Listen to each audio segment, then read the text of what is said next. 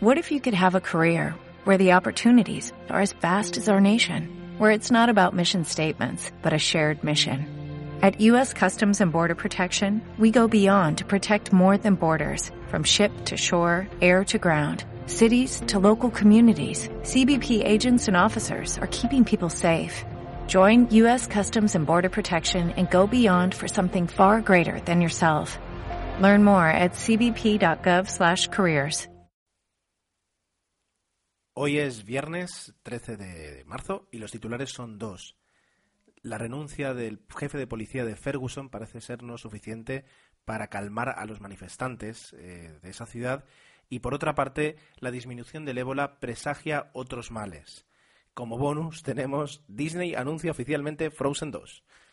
Vale, sobre la primera noticia, ah, pues creo que, muchos os acordaréis de, lo que ocurrió, que además, si no voy mal, lo he comentado en algún en, el otro en el otro MA19 acerca de eh, todo lo que sucede en la ciudad de Ferguson, donde Michael Brown fue asesinado hace unos meses eh, por un policía blanco, él era afroamericano y de una forma pues eh, bastante llamativa racista seguramente y que además mm, meses después pues el, policía Darren Wilson pues no se le no se le hicieron se le dejó libre sin cargos entendiendo que no había nada eh, de extraño ni nada sancionable en su conducta.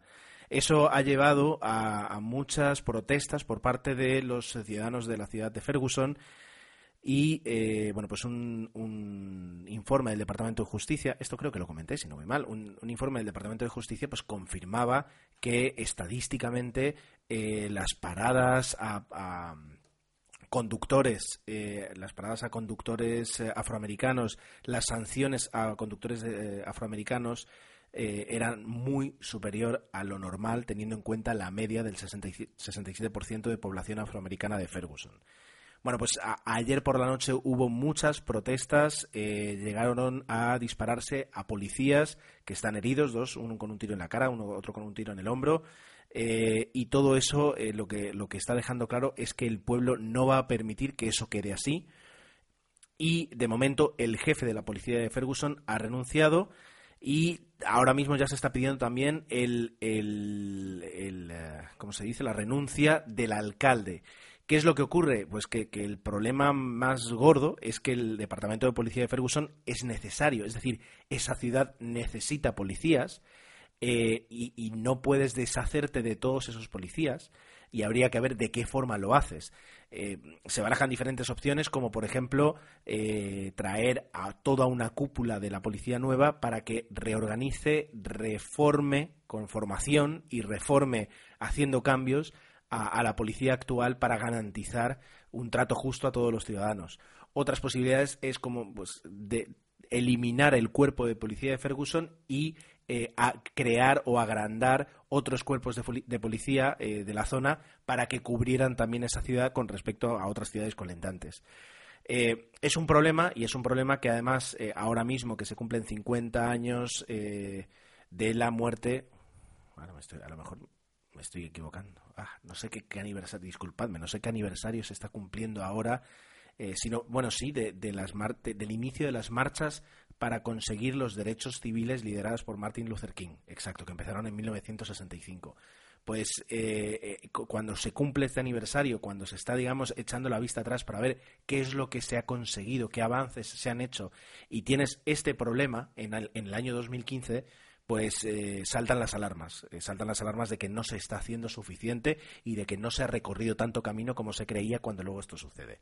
Bueno, pues están ahí. Otra posibilidad para calmar las propuestas sería inculpar a Darren Wilson, al policía que disparó a Michael Brown, pero no es tan sencillo. La justicia de momento ya, salvo que haya pruebas nuevas, ha dicho que, que no. Entonces no puedes hacer un cambio político dentro de lo que es la justicia.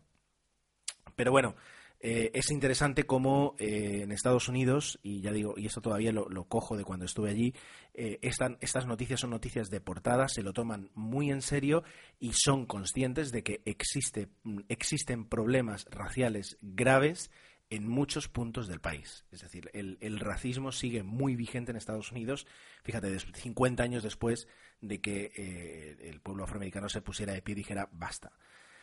Eso por una parte. Espero haber tuiteado esta noticia y si no, la vuelvo a hacer ahora. Permitidme. Pues sí, no la había tuiteado. Pero ahora ya sí. Listo. Vale, la siguiente. Vale, el ébola se puede decir que se ha erradicado. Este, perdón, este brote de ébola eh, ha finalizado. Eh, si queda algún caso, pues será un caso marginal.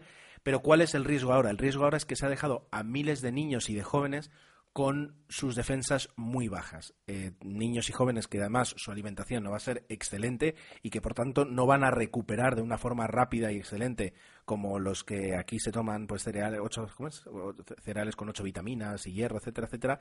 Les va a costar mucho recuperar esas, defensas y por tanto son personas muy propensas a volverse a enfermar.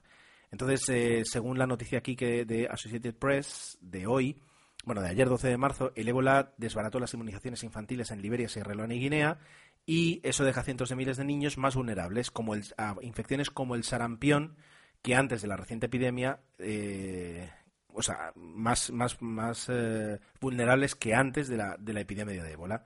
Dice que miles podrían morir si se produjera un brote y que por tanto eh, pues hay que tener muchísimo cuidado y va a ser necesario pues aportar más recursos para que después de este brote de ébola no surja un brote de sarampión y a aquellos pacientes que consiguieron sobrevivir al ébola, al pues mueran de, sarampión.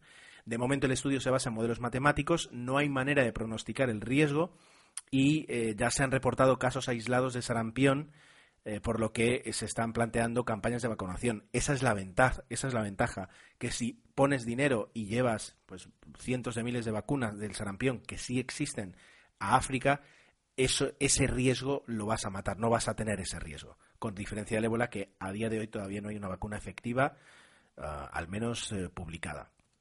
Y por último, simplemente, pues eh, Disney anuncia oficialmente Frozen 3.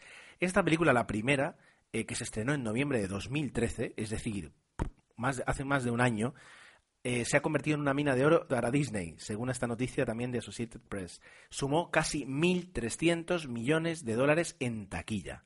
Y ya, si, si, si, les sumamos que se ha ganado por, por eh, merchandising y por venta de productos relacionados, pues ya os lo podéis imaginar. Por tanto, como era de esperar, ya va a salir Frozen, o sea, ya se está preparando Frozen 2 y todos los que somos padres, pues nos vemos ya prácticamente en el cine. Va a ser muy raro que no tengamos que ir.